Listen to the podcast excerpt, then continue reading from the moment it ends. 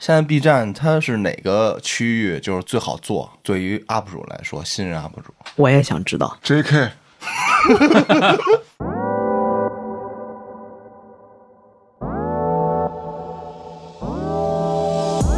一年涨了三十多，三十多万，对对对，对凭一己之力啊！其他的平台也有一个十来万，对，就是全部加起来已经快一百万了。没有你怎么算的这个数？找个学去上。就是泰森到那儿也有五万粉儿，太深太深， 他们喜欢运动的去 B 站也看 GK，就看 GK。他们在中央五套看完以后，打开 B 站，怎么又看到你了？这上不不一样，你在中央五看的是我申哥打拳，你在这儿看到是我申哥穿 J.K. 嘉哥，我给你指条路，你说黑老师，用一个月时间我长一百斤。不可能。第二条，我用一个月时间瘦一百斤。那第三条视频就是你们参加我葬礼，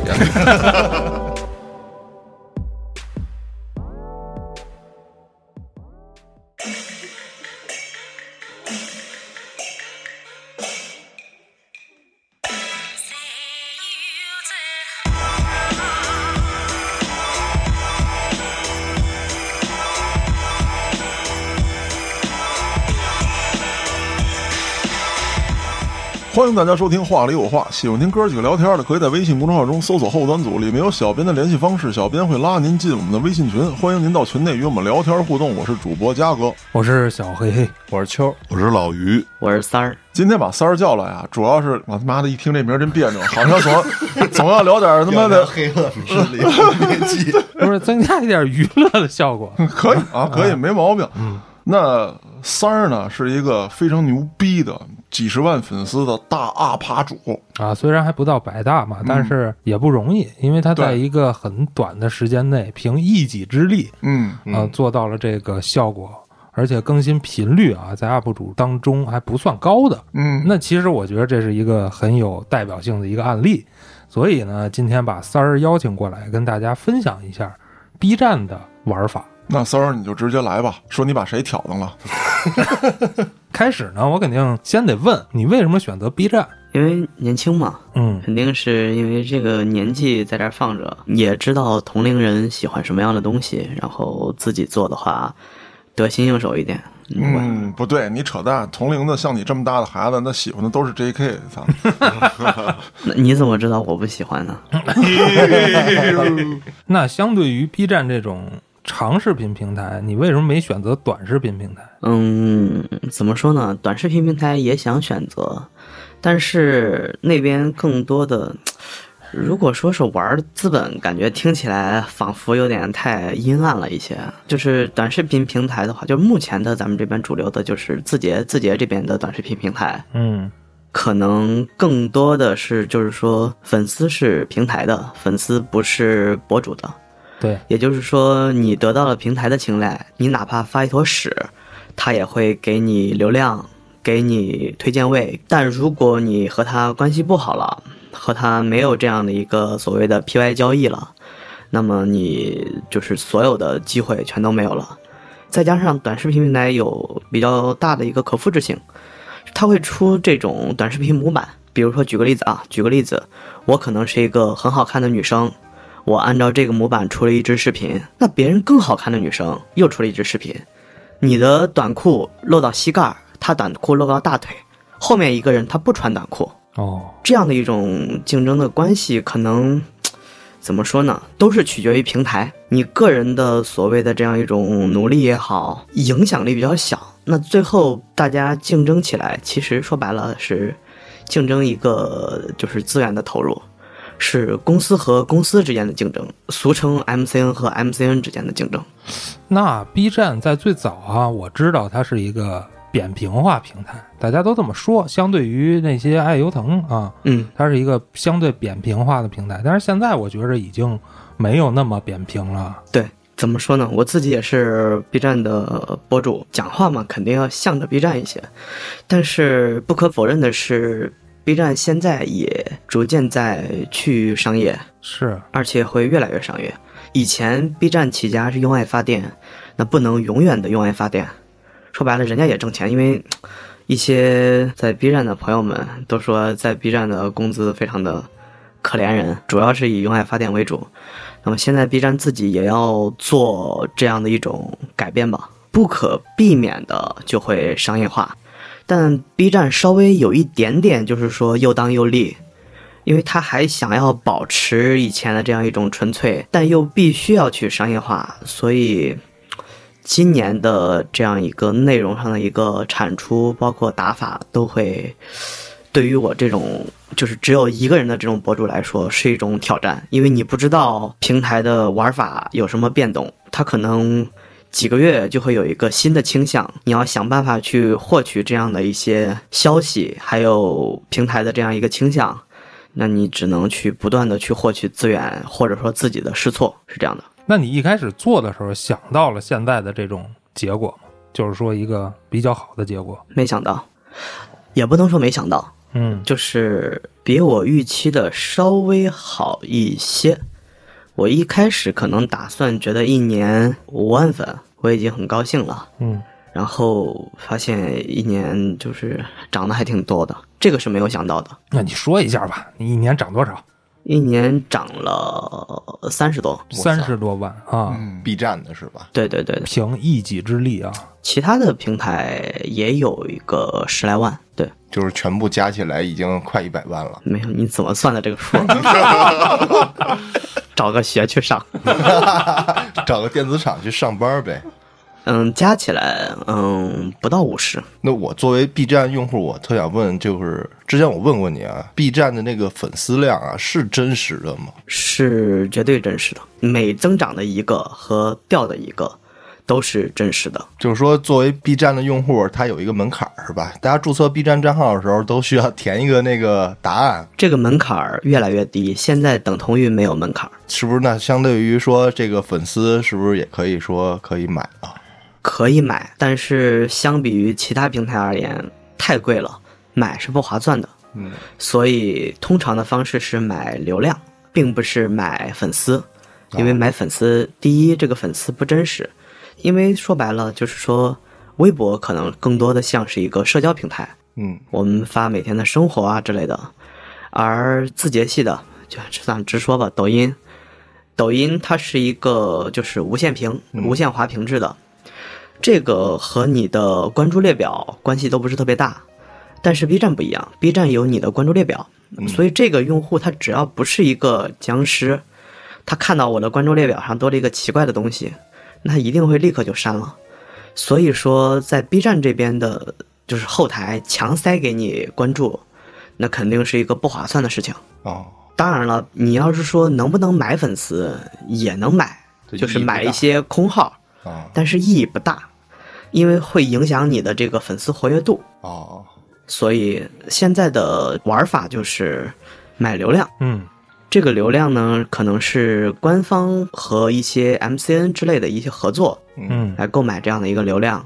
那这个流量呢是真实的流量，那这个流量怎么来的呢？就是往各位的兴趣爱好、兴趣列表里面强塞这个视频。我举个例子，比如说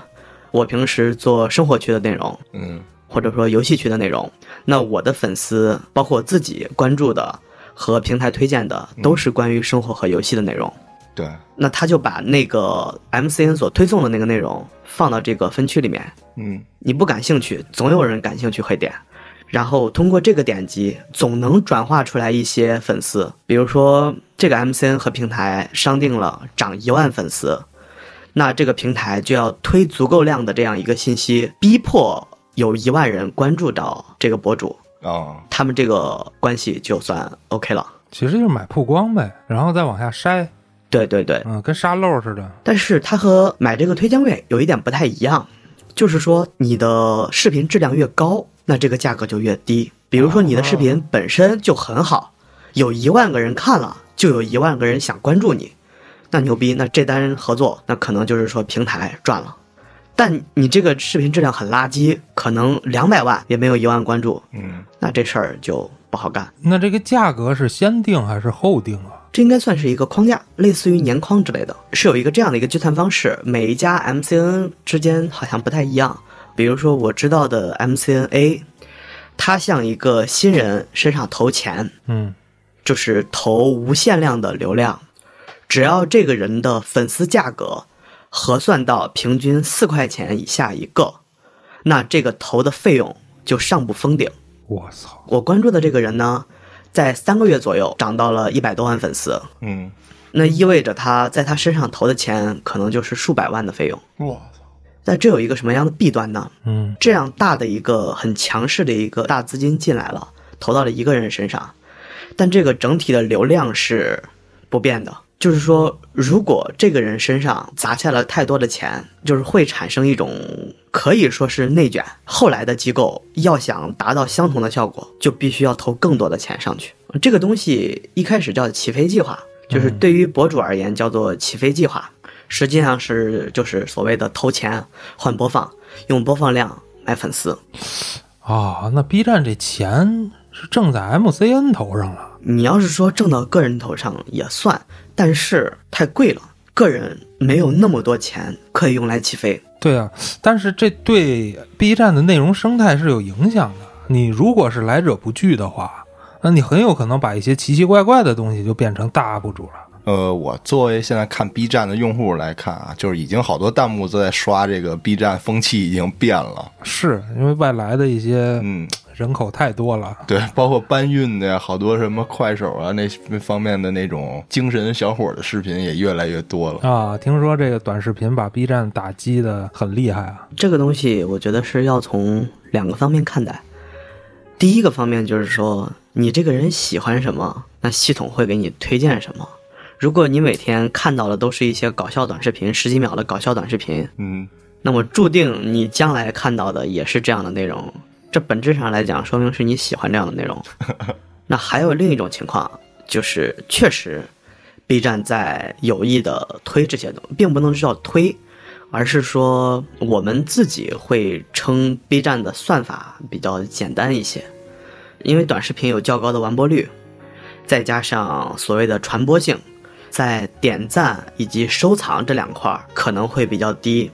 但人家的完播率可能是百分百级别的完播率。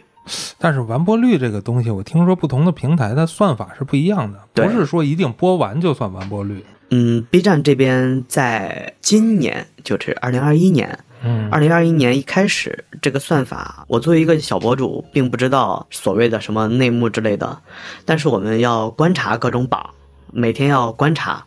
那我们就能看到从比如说从去年年底到今年年初，B 站的算法对完播率的倾向会变得非常非常高，在普通的常规的三连中，就是三连的占比变少了。嗯，天然的对于所谓的短视频有优势，所以我们就经常看到，比如说一个十几秒的短视频，然后它有上百万的播放，可能别人很认真的做一个内容的分享，或者拍一个很就是很费功夫的一个视频，可能只有几万播放或者几十万播放，这也是一些创作者觉得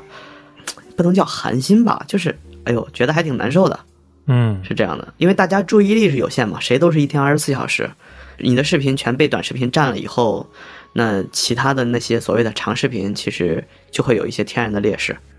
那你上车还算比较早了，就是相对于他们短视频袭击以来啊。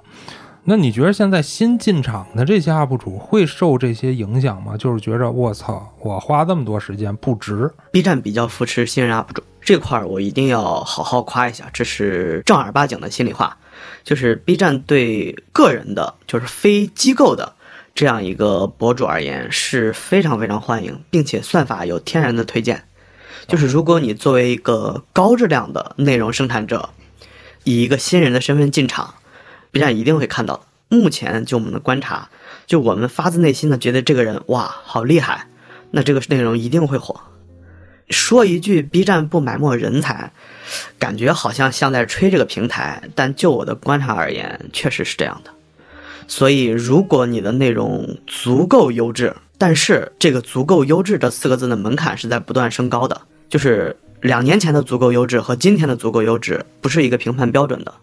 所以说，只要你的内容足够优质，作为一个新人，一定能够快速起来。 嗯只不过、嗯就是我刚才说的，比如说我们一七年、一八年进场的话，那可能你做一个简单的一个美妆的分享，拍一支普通的搞笑视频，或者说做一个简单的手工，可能就算很厉害了。但今天不一样，今天的美食博主家里面自带离心机的，嗯，一个数码博主家里面可能有几十万的仪器，一个游戏博主可能要熟知各大游戏公司的历史，娓娓道来，可能会要很厉害的操作，就是这个门槛越来越高，确实在内卷，确实在卷，所以对于一个新人的要求也就越来越高。我想问一下啊，就是像咱们这种博主，他的变现是在哪方面？广告承接广告是吧？是的，没错，哦，就是 B 站有一个所谓的激励计划，嗯，激励这个词用的特别好，真的就是鼓励你一下而已。不是 B 站，所有平台的激励计划都是一样的，养活不了你。对对对对对、嗯对。但是，嗯，有一说一，确实 B 站的这个钱给的是最少的，那你看那个短视频，它那个视频时长很短啊。给的钱不一样，哦，对时长也有而要呃激求。励计划是有门槛的，不是说啊对你发了这我知视道频有播放就给，嗯它是有门槛，你得达到激励计划的嗯标准，你才能参与这个。激励计划对粉丝也有要求，我忘了是几千粉丝了才能开通激励计划。对，然后这时候我就作为一个单打独斗、没有任何黑幕的，可以叫也不能叫过来人，想对一些博主说，就是小型博主说，激励计划真的没有黑幕，他们经常会讨论，说什么激励计划开了以后会影响自己的播放，真的哦真的真的他真的们不觉着会，官方不想给钱，所以不给你对流量， 缺心眼儿吧？那十块二十的，官方凭什么不给？你明明能得到一个百万播放或者大几十万的播放，官方差那几百块钱吗？这也太丢人了吧！是，就是如果你的内容能够有上百万的播放，官方巴不得给你数倍的激励呢，真的不会卡那几块钱的。那广告这块是怎么个承接法呢？广告就是就是广告商找到你这个个人，嗯，广告商找到个人，然后进你们俩自己商量价格投放。当然了，现在也会有比如花火商单，对，有一个中间的平台了。对，就是 B 站自己的平台花火，嗯来承接你这个商单。但是这个花火这个中间的这个费用是不需要博主来出的，嗯是由广告商来支付的，并且税也是由那边来出的。嗯所以你的花火后面显示就是你自己设定多少钱，是真真正正你到税后你手里的税后对的税后费用。嗯，当然，你也可以就是说自己和一些商务来聊这样一个商单的需求，你们俩聊好了以后，他再去后台下单。哎，我搜你这个账号谁谁谁，然后下单、是这样的。最好还是走这平台啊，要不你收款什么的都没有保障啊。不但是有一个保障问题，还有一个就是说，如果这是一个商单，并且没有走花火，是要限制你流量的。哦，这也是平台的一种，说白了是一种保护吧，自我保护。嗯，像您这样的那个几十万的博主，然后这种广告源会源源不断吗？还是会，会非常非常多。哦，会非常非常多？对，那咱们广告是硬植在这个这个视频里边，还是就是说有贴片广告，就是说你的一个视频内容无所谓，什么都行。嗯，但是有些甲方会指定类型，然后比如说你讲一期内容，然后这时候突然插了一个洗面奶的广告，说：“哎，我的皮肤怎么这么好？然后我因为我用了什么什么洗面奶。”嗯，啊，这是一种贴片。然后呢，有些就是定制，就是从开始到结尾，就是为了你这个内容而做的。那这样一个就非常贵了，B 站的商单价格是远高于其他平台的。哦，那品牌方会跟就是您这边写的这个脚本会去审核吗？还是什么？会的哦，据我所知，就是三儿这边的情况大概是十万粉丝一万块钱，是这个比例吗？差不多。嗯，这个其实是根据你接商单的数量以及质量，哦还有播放量来评判的。如果你的内容期期爆款，就是哪怕你是只有十万粉，但你每期视频能有好几十万的播放，那你的商单价格可能也能达到三五万。但是如果你是一个五十万粉，你的每期内容只有两三万播放，那你可能的商单费用也就是一个两三万，哦，是根据内容播放量来挂钩的。明白。还有频繁的程度。就如果你七期视频都是上单，那么观众对你的打开的预期就会变低，那你这个商单的价格天然就低。就是跟咱们的付费似的，然后对有间歇性对对对，啊，你不能期期付费，那没人听了的啊。您这边那个就是像视频这块儿更新的频率是什么呀？嗯，一个月两到三更吧，一个月两到三更。哦，因为他一个人嘛，而且质量又比较高，明白。它的频率其实很低。对对对，我现在频率算是比较低的，因为这边油气区、生活区两到三更其实算是比较低的了。嗯我们像周围的这些生活区的博主，可能一个月能八九更，嗯，八九更可能夸张点，但是至少五六更是至少的。您的一般时长是多少？一般时长还是看题材，这个是绝对不固定的，明白？但不会特别短，嗯怎么也得啊三四分钟以上，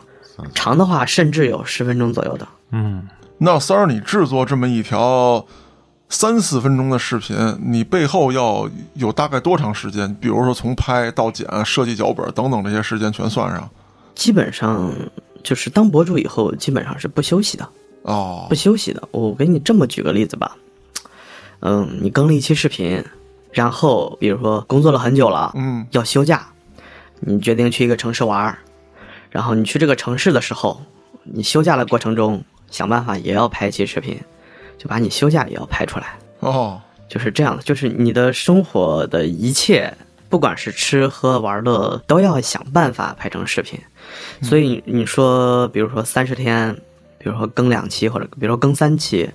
那基本上就是这十天时间是在不断的做的。明白了。我这边可能拍了一些素材，就是拍摄，今天是拍摄，那我今天的空余时间，可能就用来写下一期的视频，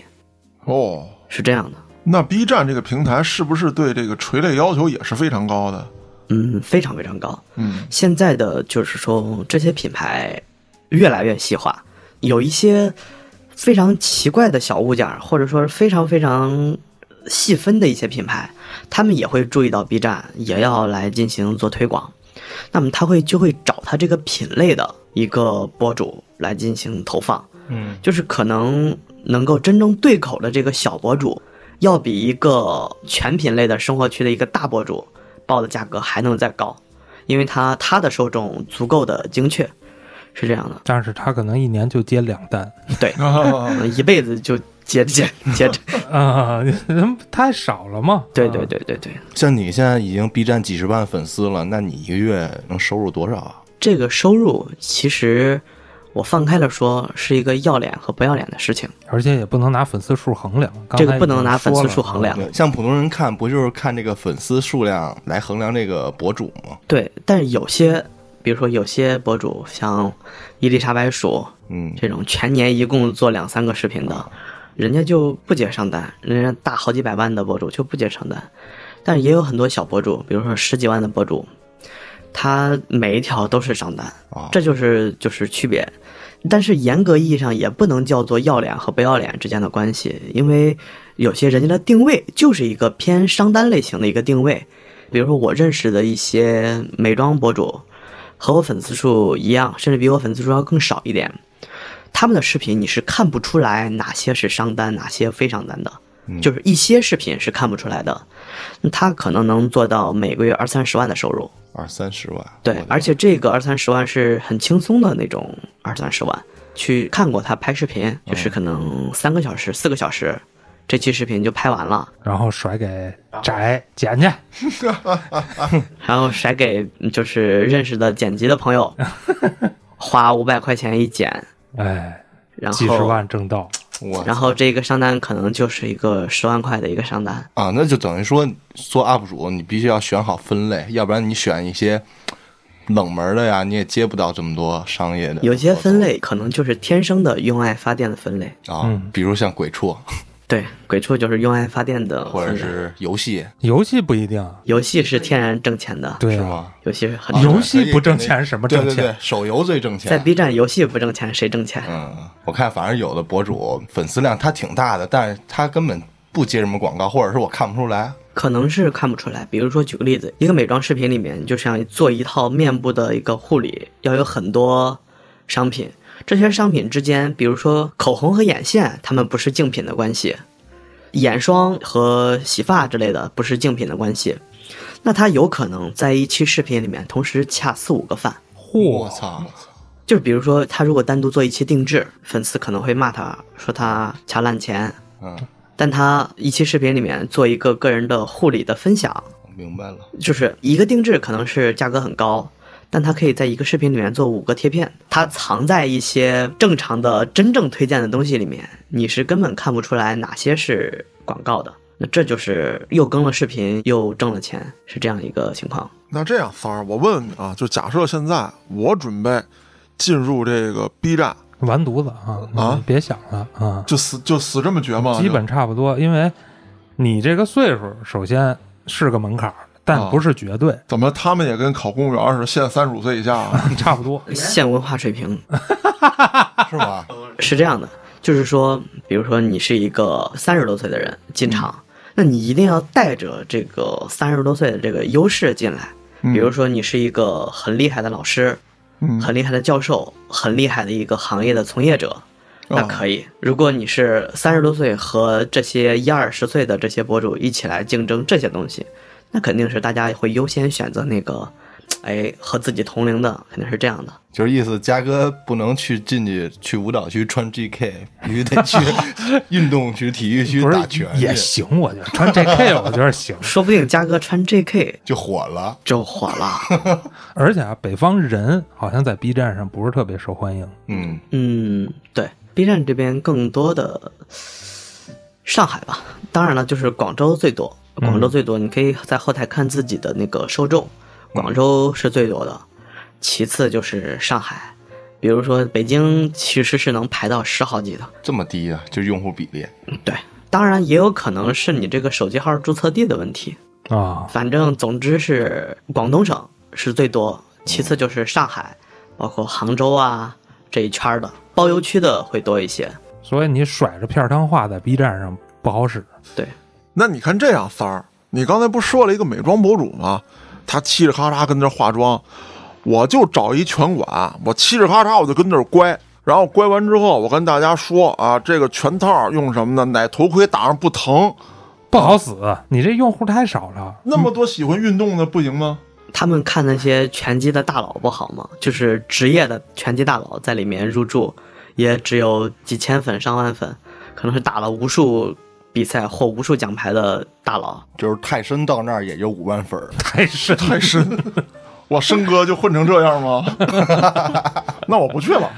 不是他们喜欢运动的，去 B 站也看 GK，就看 GK，我为什么我到这儿了，我他妈还看拳击？我 傻呀！对我关注这个体育频道去了，是这意思我吗？放松放松不好吗？ 他们在中央五套看完以后，打开 B 站，怎么又看到你了？这上不不一样，你在中央五看的是我申哥打拳，你在这儿看到是我申哥穿 JK，所以说还是得穿这个， 我还有一个问题啊，就是三连对于 UP 主，对于 B 站的 UP 主是一种什么样的作用？精神鼓励。没有任何实质上的加钱什么的，加钱没有啊？流量肯定是有的。就是推荐位呗，给你。对，会有算法的倾向。嗯，啊比如说你一个视频一万播放，一万播放有两千个赞和一万播放有二十个赞，这个东西其实是更多的是给平台来看的，嗯，用这样一种三连的方式来自助的筛选哪些是观众喜爱的东西，这是一个非常简单的方式，总不能一个二十分钟的一个视频编辑在一秒不落的看一遍吧。哦，就比如说你出的一条视频，我给你投俩币，这个硬币对你来说没有任何实质上作用，是吗？ 只是能让你获得一个推荐位和这个曝光率是的，没错，啊。那硬币是你收着了吗？ 收着了，我有十几万的硬币，他可以再投给别 人。没有任何的作用，但你一次只能投俩币，是啊所以没有任何的，也不能说没有任何的 作用。下次一定。下次一定，硬币这个东西就是避免下次一定。这 B 站的这个整个人群都是比较偏低龄的啊，就比较年轻的那种。低龄这个词可能用的不太恰啊，当，对对对对啊，年轻，比较年轻，十六到二十三，十六到二十三，那楼下那剑叔不是个怪物吗？啊，对 啊，嗯，刚才看他什么呀？一小姑娘跳那个两只老虎两只老虎爱跳舞，我操我都我啊我非洲娃娃娃在那儿做鸡爪子，啊， 嗯，这种奇怪的内容，所以说心态是最重要的。你的心态是十六到二十三也行。哎，对，所以这个年龄层啊，其实首先咱们先从那个商业逻辑来讲，这个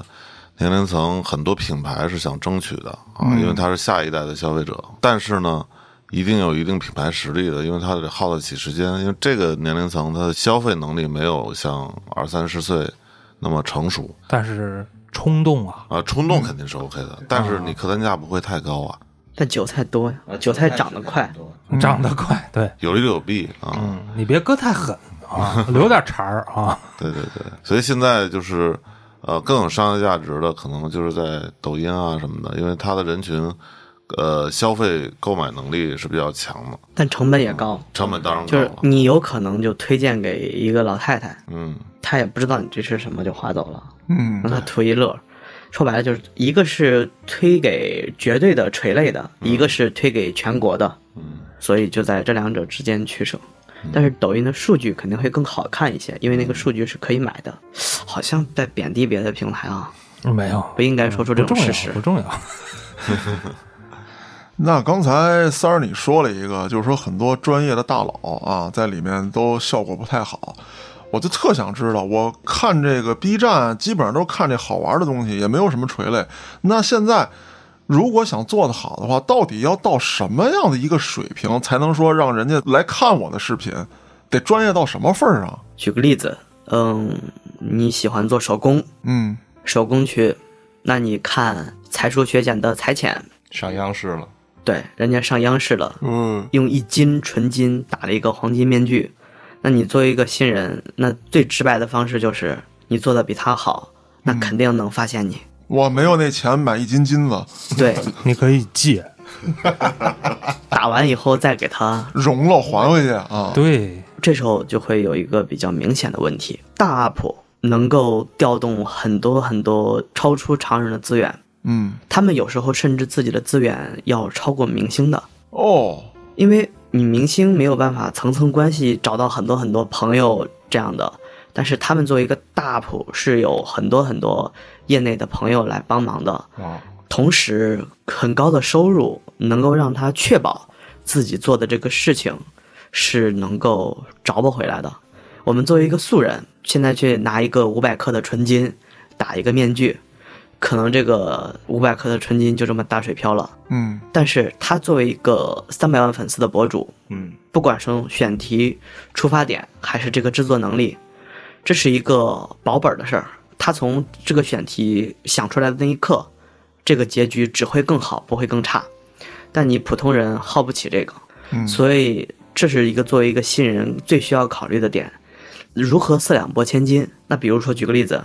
你可以用铜打一个面具，就是你和他同样的费事儿，同样的厉害，但你只是说成本低一些，那这是一个很好的角度，就是你在任何一个垂类分区都能找到这个垂类分区的一哥，嗯，你做一期超过他的视频，编辑一定会发现你的。那我拿纸壳儿，我绞一个面具，那可能在座的这各位都能做，可能那号封了， 为凭什么封我号？我操！不是有那拿粉笔雕刻的吗？啊，其实那种成本低，看的就是手艺嘛。嗯，嗯其实刚才三儿说完之后啊，重点其实在内容，并不是说我们拍摄的有多牛逼，嗯，对，因为我我我是这样觉得啊，就是首先咱们的思想年龄段可能是在二十八到三四十这个这个这个年龄段啊，咱们咱们的喜好，咱们可能固化在这个方面。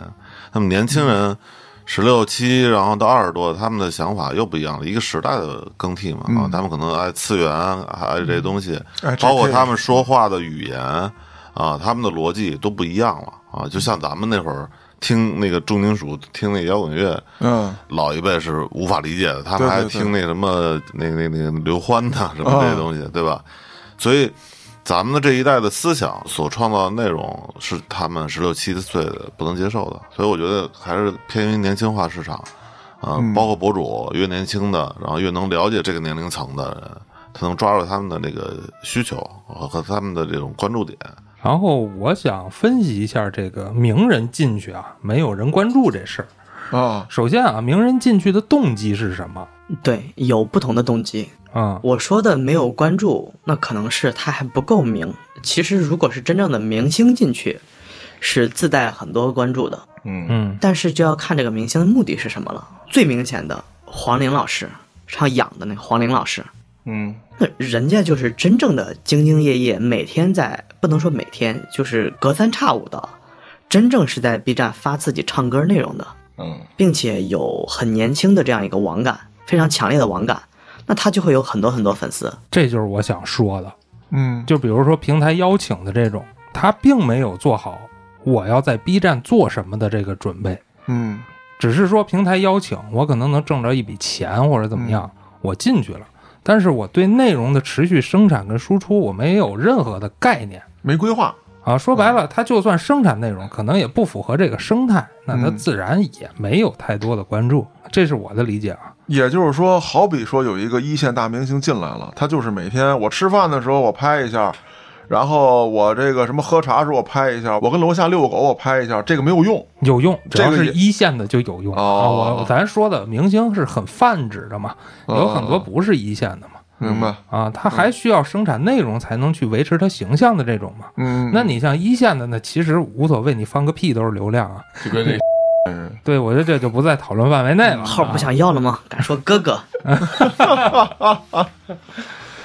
然后呢，我想分析一下这个 MCN 生产内容跟个人生产内容的性价比的问题。其实我觉得像这种三儿这种个人的性价比是更高的。嗯你像 MCN，甭管是从人员的招募啊，他要有薪资嘛，乱七八糟的，甭管是拍摄的、制作的、主播的，然后还要花钱去刷流量的。其实我觉得在 B 站上呢，MCN 不是很吃香啊的。是 MCN 不吃香，但是 MCN 咱们看不到，他们不出来。MCN 会以一个博主的形式出来，就是这些博主是 MCN 的，是 MCN 旗下的。而且有一个问题就是，我举个例子啊，比如说一瓶饮料，可口可乐，可口可乐目前没有做过投放，所以说它没事儿。说可口可乐在 B 站做了一个投放，那他可以找到这个 MCN，这个 MCN 旗下有七八个都是一百万以上的博主，嗯，如果这七八个博主同时发你的可口可乐，大家卡一碗饭，这就是一笔巨大的收入。我说的是对于 UP 主来说，嗯，你是一个 MCN 的 UP 主，虽然你可能努力会少一些，有一些东西不用我自己亲力亲为了，但是你钱拿的也少啊。对，你甭管是别的工作人员分走的，还是 MCN 机构分走的，那实际上到你 UP 主身上的，那比个人的那种可要差的太多了。对这块儿我我可能要多说两句。我身边有很多和我同龄人，他们觉得做博主，他们会率先问我你是不是签了 MCN。这个话一开始就有一个先入为主的一个逻辑性的错误，就是大家一定要明白，是你厉害了，MCN 找到了你，签了你，希望从你一如既往的厉害中，获得他们想要的利润。对，而不是他看你脸蛋子好看，说我觉得你可以成为下一个老番茄，成为一哥，我要签你，我培养你，不是这样的。MCN 但凡那么有良心，也不会有人骂 MCN 了，他又不是慈善机构，嗯一定是你的个人非常厉害，MCN 才会找到你，想从你身上刮油。这是正常的呀。我作为 MCN 的话，如果啊，嗯我他妈也不会找一素人，我从头培养你啊，对我肯定找现成的呀。人才这么多，我疯了。是啊， ，MCN 会告诉你，他们能对你进行什么样的扶持，嗯你看谁谁谁那么多粉丝，他们有可能会说那个粉丝是他们给刷的，给刷的，啊没法验证。对，没法验证。那这时候就会有两个问题，就会有一个矛盾点。第一就是我一开始说的，就是我认识的一个博主，他自己的内容比较有意思，但同时 MCN 为他无上限的投了上百万的费用买这个流量。你说这到底是他个人厉害呢，还是说 MCN 的这个资本厉害呢？这真的不好说。但更多的绝大多数都是这个人非常厉害，MCN 看上了他，然后拿他的这个名气去忽悠其他的小博主，说你看我们签了他，我们做的，对对对，我们做的，懂的都懂，是这样的。等到签完以后，发现毛都不给你，你自己起不来你就死去。我给你说一个比较常见的话术啊，嗯就是你要是自己做内容没做好，他们会说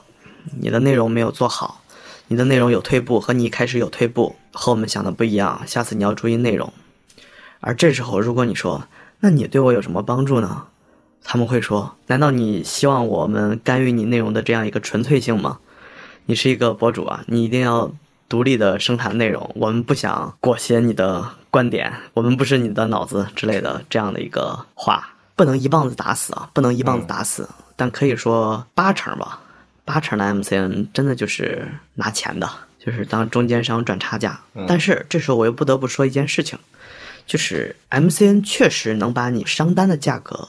谈得很高，这是一个确实的一个现象。可能你个人五十万只能要到五万，MCN 他们强大的商务可能能把这个费用要到二十万。那这样一来二去一划下来，可能你能挣得更多。哦，这么算，对，但是这都是基于你的内容足够能打。如果你说我是躺平了，就等着 MCN 给我接活儿，那这个东西不会的。啊，那我听明白了，就是专业人干专业事儿。对你是 UP 主，你就管好你的内容；人家是干那个的，人家就帮你多谈点钱。对，MCN 是有能力把价格谈上去的，它并不是真正的纯吃白饭。就是他不是说给你找单，而是这一单来了，我想办法让这一单能拿到更多的钱是的，没错，啊。然后他拿走，你可能还 是五万，嗯差不多，差不多。反正这个签 MCN 还是要因人而异的，不是说所有人都不适合签，当然也不是说所有人都适合签，是这样的。那这里边有没有 MCN 自己培养这个 UP 主的？很少。我们自己想想也知道，这是一个出力不讨好的事情。明明这个人可以自己，就是有那么多厉害的博主，嗯，我凭什么要费尽心思的？自己弄一个呢？对呀、我觉得啊，因为我对快手、抖音这边也比较了解，就是很多 MCN 都是培养素人啊，自己签。那么为什么 B 站没有？那我觉得可能它的一定的商业价值还不够支撑整个的从头培养的这种体系，因为现在很多 MCN，据我所知，很多中大型的 MCN 都是自己去从素人开始培养，然后培养号，然后去签。它是这样的一个逻辑啊，就是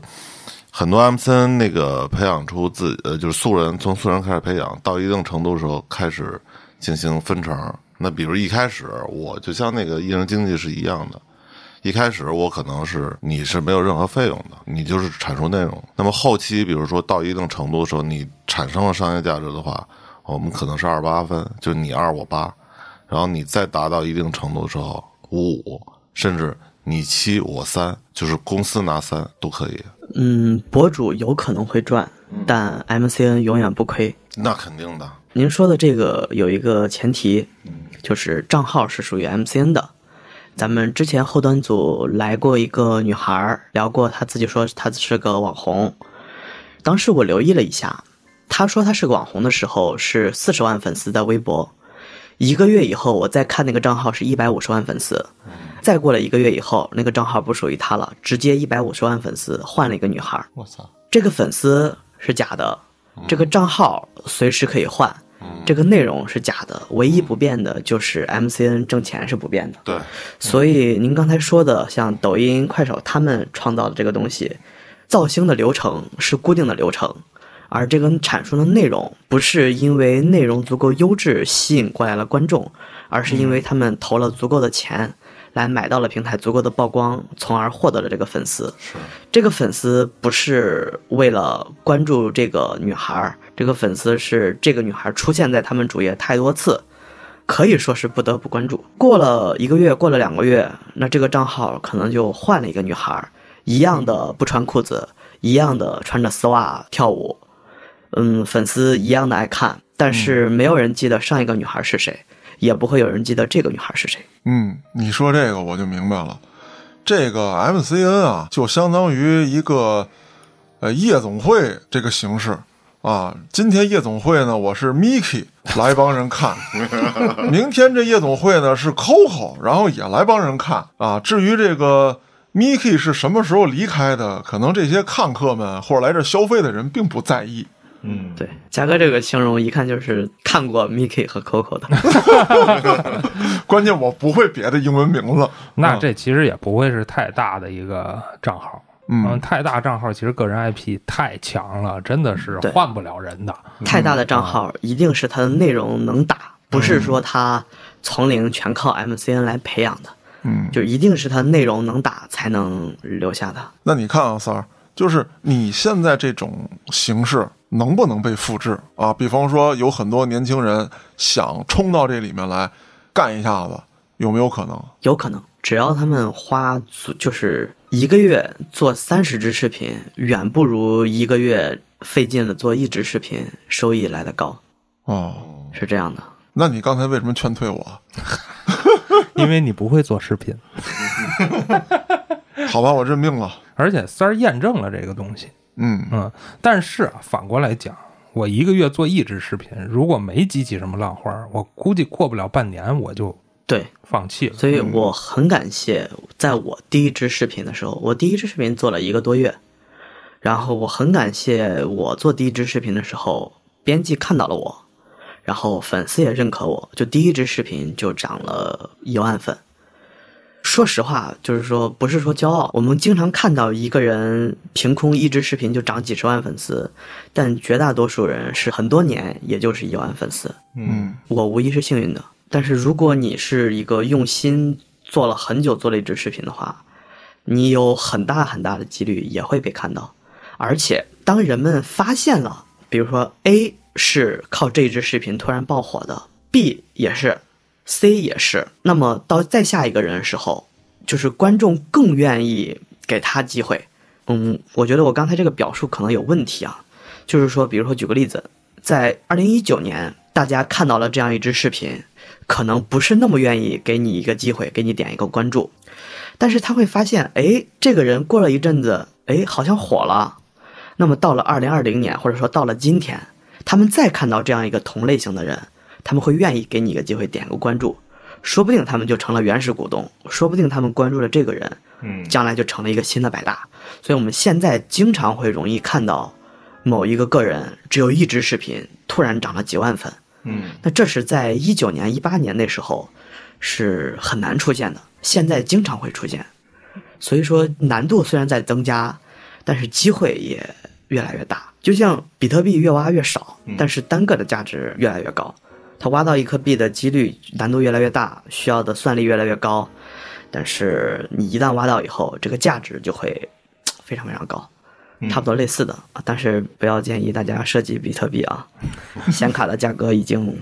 太高了。好像要炸了。 而且我觉着还是心里有逼数这个东西很重要。嗯，你认为你认真做的视频可能就是泡屎。是，可能跟别人认为的你是否认真做了一个视频是有差距的。嗯嗯，我认为现在 B 站还是有点像那个抖音早期的那种，就是内容创作更多的占据一些流量啊，商业运作稍微的少一点啊，所以这个里边我觉得还是有一定的商机啊，但不过就是说呃年龄层的关系，反正不适合我们这些人了。看的莫名其妙。哦对对对，可能适合剑叔。剑叔虽然也是这个年龄层的啊，但是他心理年龄可能还真的是比较年轻一些啊。看那些我不知道那帮人在跳什么的舞蹈啊，就可能我们在这儿聊天的过程中，他已经学会了，他已经在淘宝下单金给可能了。已经发了一支视频。那我现在还有一点特别不明白啊，就是，呃，像三儿你说那个，说年轻人现在还可以复制你这样的情况，可是你又说了，在 B 站你必须做的非常非常的专业，你的视频自己本身质量要很高，然后你的内容要很好，或者说你输出的东西要比较上价值，啊，对。那这种情况，我觉得对于年轻人来说，其实是比较复杂的。是复杂，那就看你愿不愿意卷自己了。嗯因为是这样的，都在这儿竞争，嗯和你一起竞争的不只有小 UP，还有大 UP。嗯他们日常的视频就是一支质量很高的内容，嗯你能耗得起的只有时间，就是你只能耗一些，就是说，他们没有办法牺牲一个月的时间来做这样一支视频。嗯但你是素人，说白了，光脚的不怕穿鞋的。嗯他们有一公司人要养，但你没有，你只有自己要养，所以你就是耗这个时间去做一些嘖费力的事情。那我能不能这么理解啊？就是，好比说都是喜欢昆虫类的，我在这个垂类，我今天就蹲在树底下，或者说我用更长的时间，我就看一只蝴蝶，呃，从毛毛虫怎么羽化，怎么展翅，怎么飞起来。我可能要一直拿着摄像机对着它，那是不是就是这个意思？然后我的视频就可能会在这个里面受到比较呃好的关注。可以这么理解，虽然这个例子可能稍微奇怪了一些，但是可以这么理解。但是我又要泼一个冷水，就是你能想到的卷，真的会有人比你更卷。有一个人观察一个树，哦每天给一个树拍个照片，拍了十几年。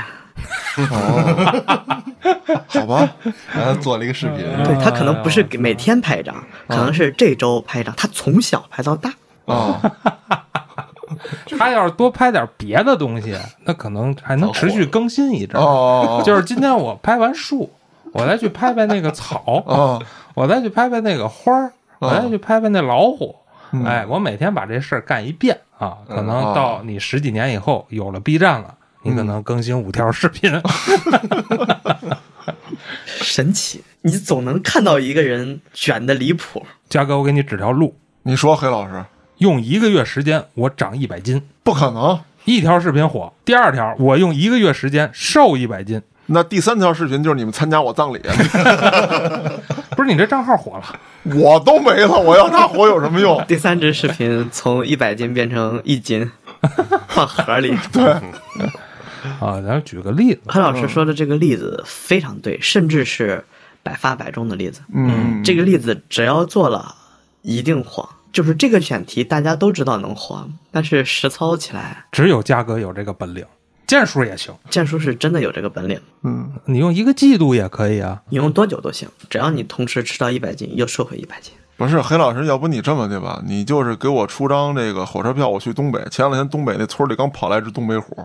啊，要不这个你就活搏斗着一下子啊，我就反正横竖是个死，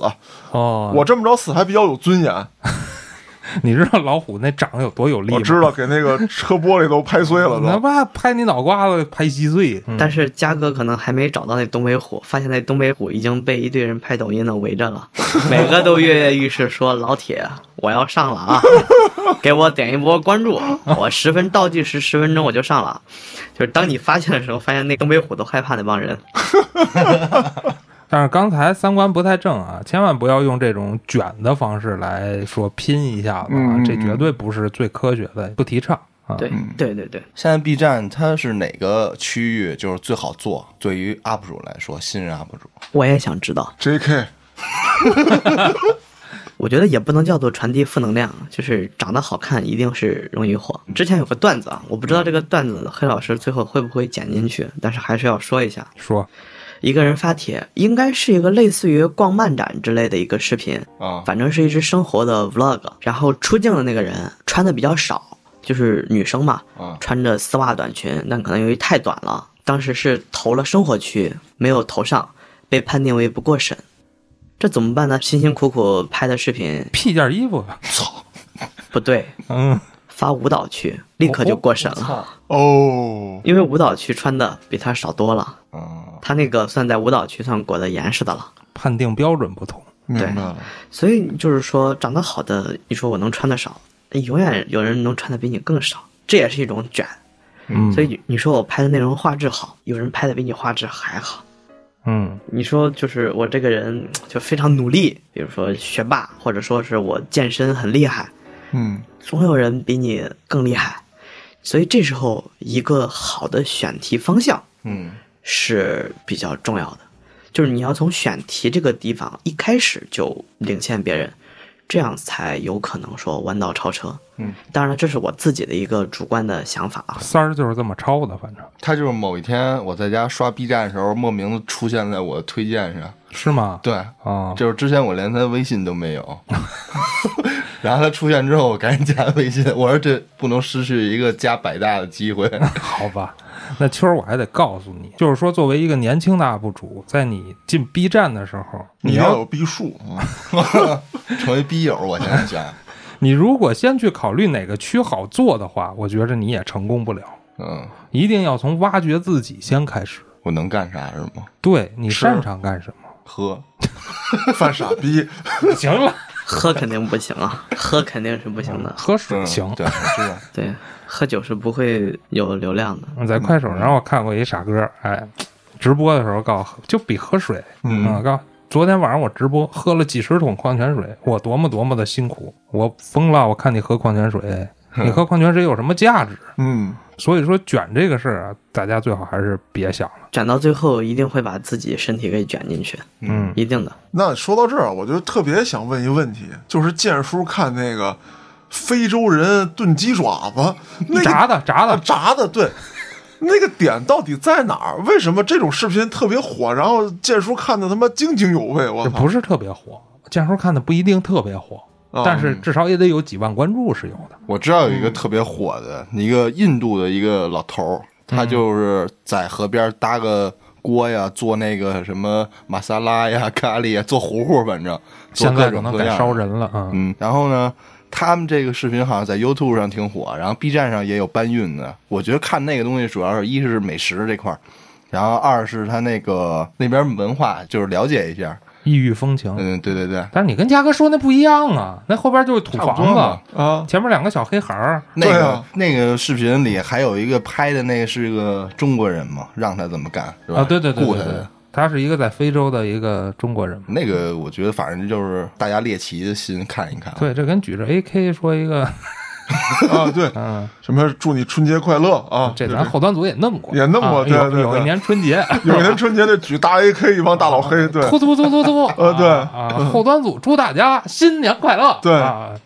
你们跟我说这还不太一样。就是刚才你看那视频没啊嗯，我有？看了，那个跟你说那什么美食异域风情一点关系没有。俩小黑孩儿端一锅，起锅烧油，鸡爪 倒进去，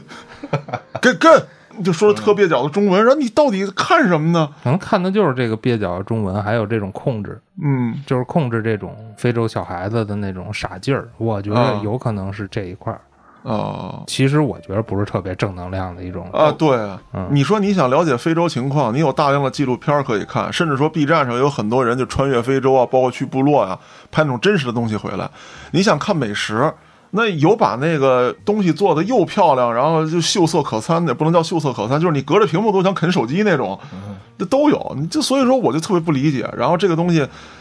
像刚才三儿说的。